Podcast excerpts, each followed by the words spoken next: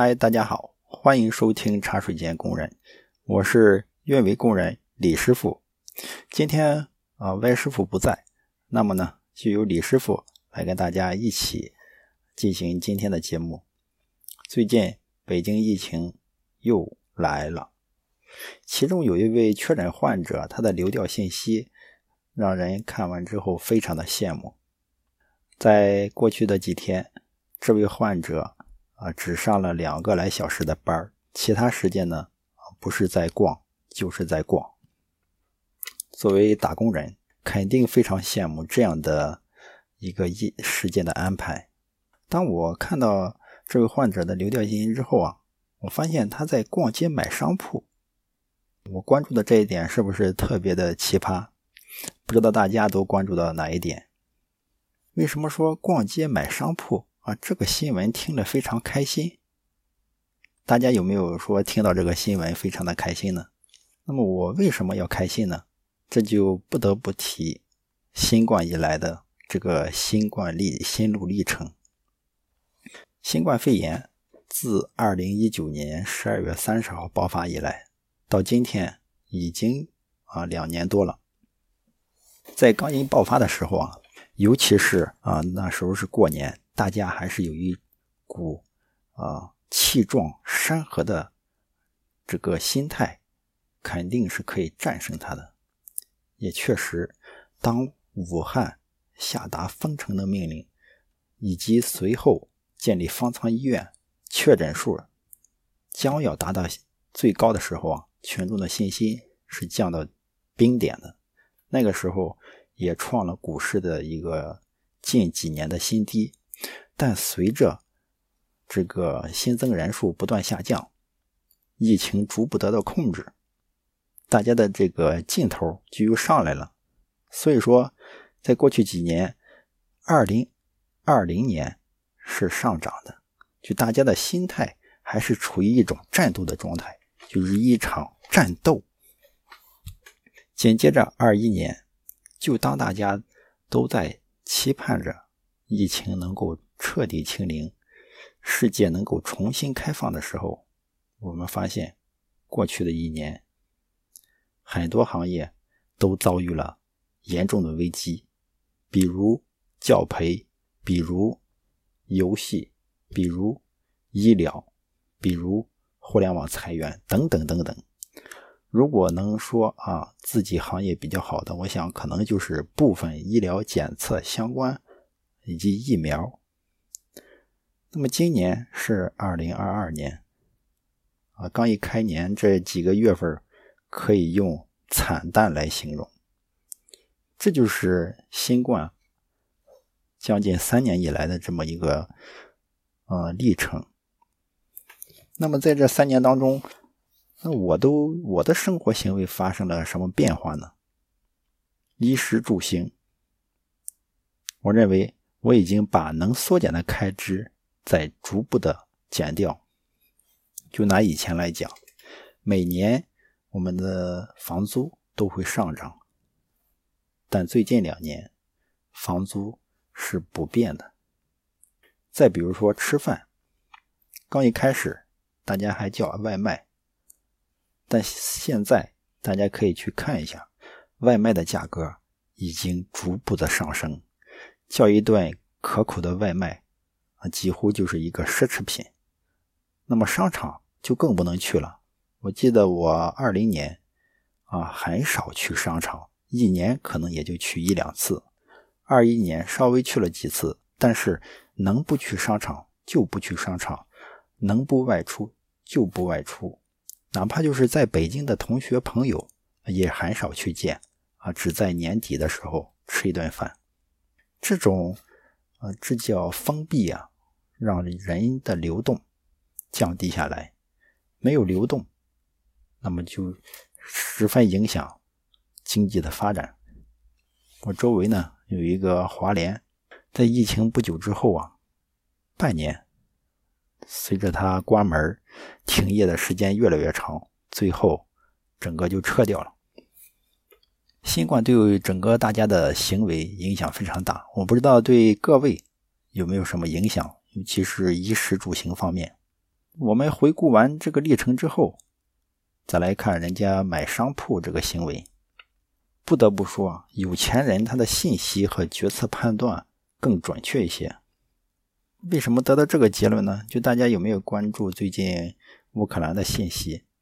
当乌克兰排名前一百的富豪九十六位都逃离乌克兰的时候，咱们内网的网友还在嘲笑啊，说拜登在说假话，仗不会打起来。但现在回头去看，发现那些有钱人果然得到了真的消息啊。那这位同志他去买商铺。那出于一个什么目标呢？而且他买的是百子湾的商铺，这里的商铺也是比较贵的。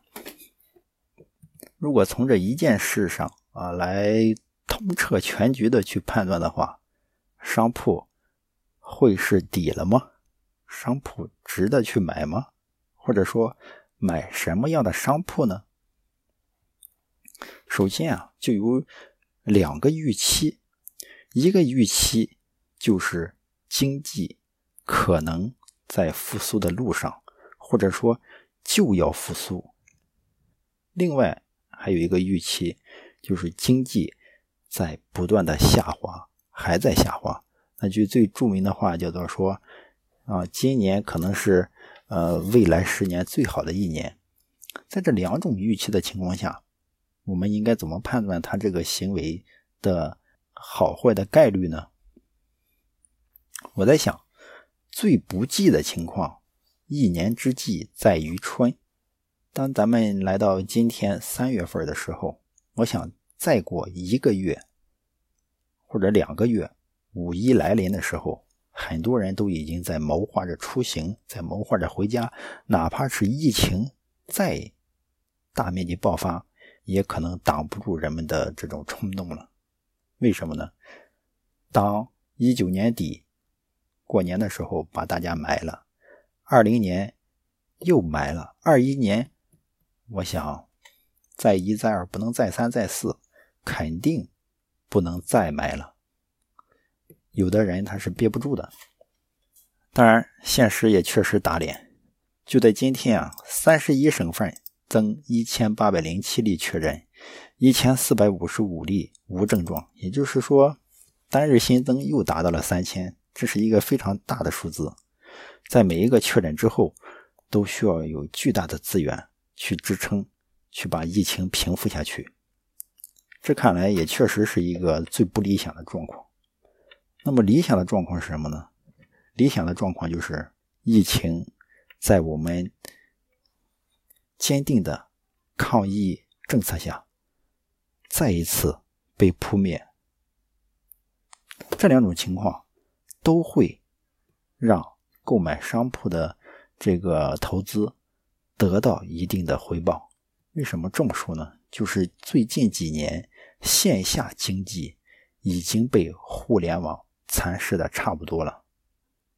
很多人在提到某一个产业的时候，都会对互联网对这个产业的攻击。嗤之以鼻，因为发展到最后，大家会发现说，互联网并没有提高生产力，它只是把生产力更加集中起来，实现一种垄断，进而完成收割。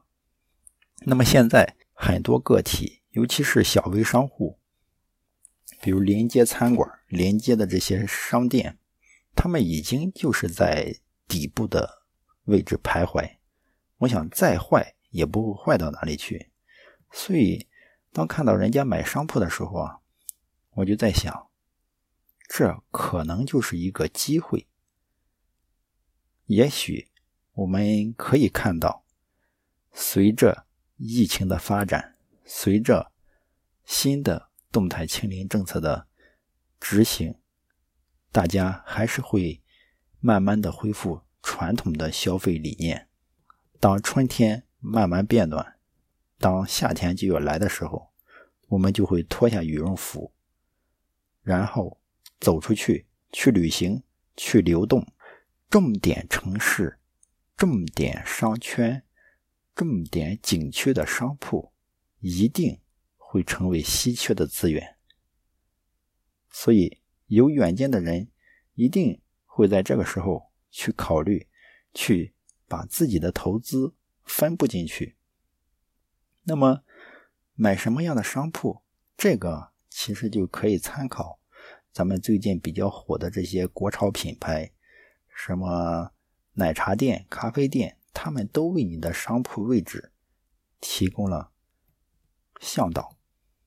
我希望呢，今年咱们的经济能再好一点。我也相信今年的经济一定会能起来。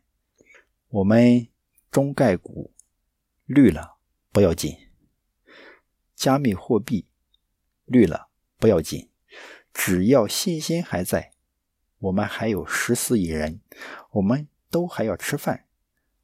所以说呢，我的逻辑就是。不论今年疫情如何发展，大家该旅行的旅行，该吃饭的吃饭。好，感谢大家收听今天的茶水间工人，咱们下期再见。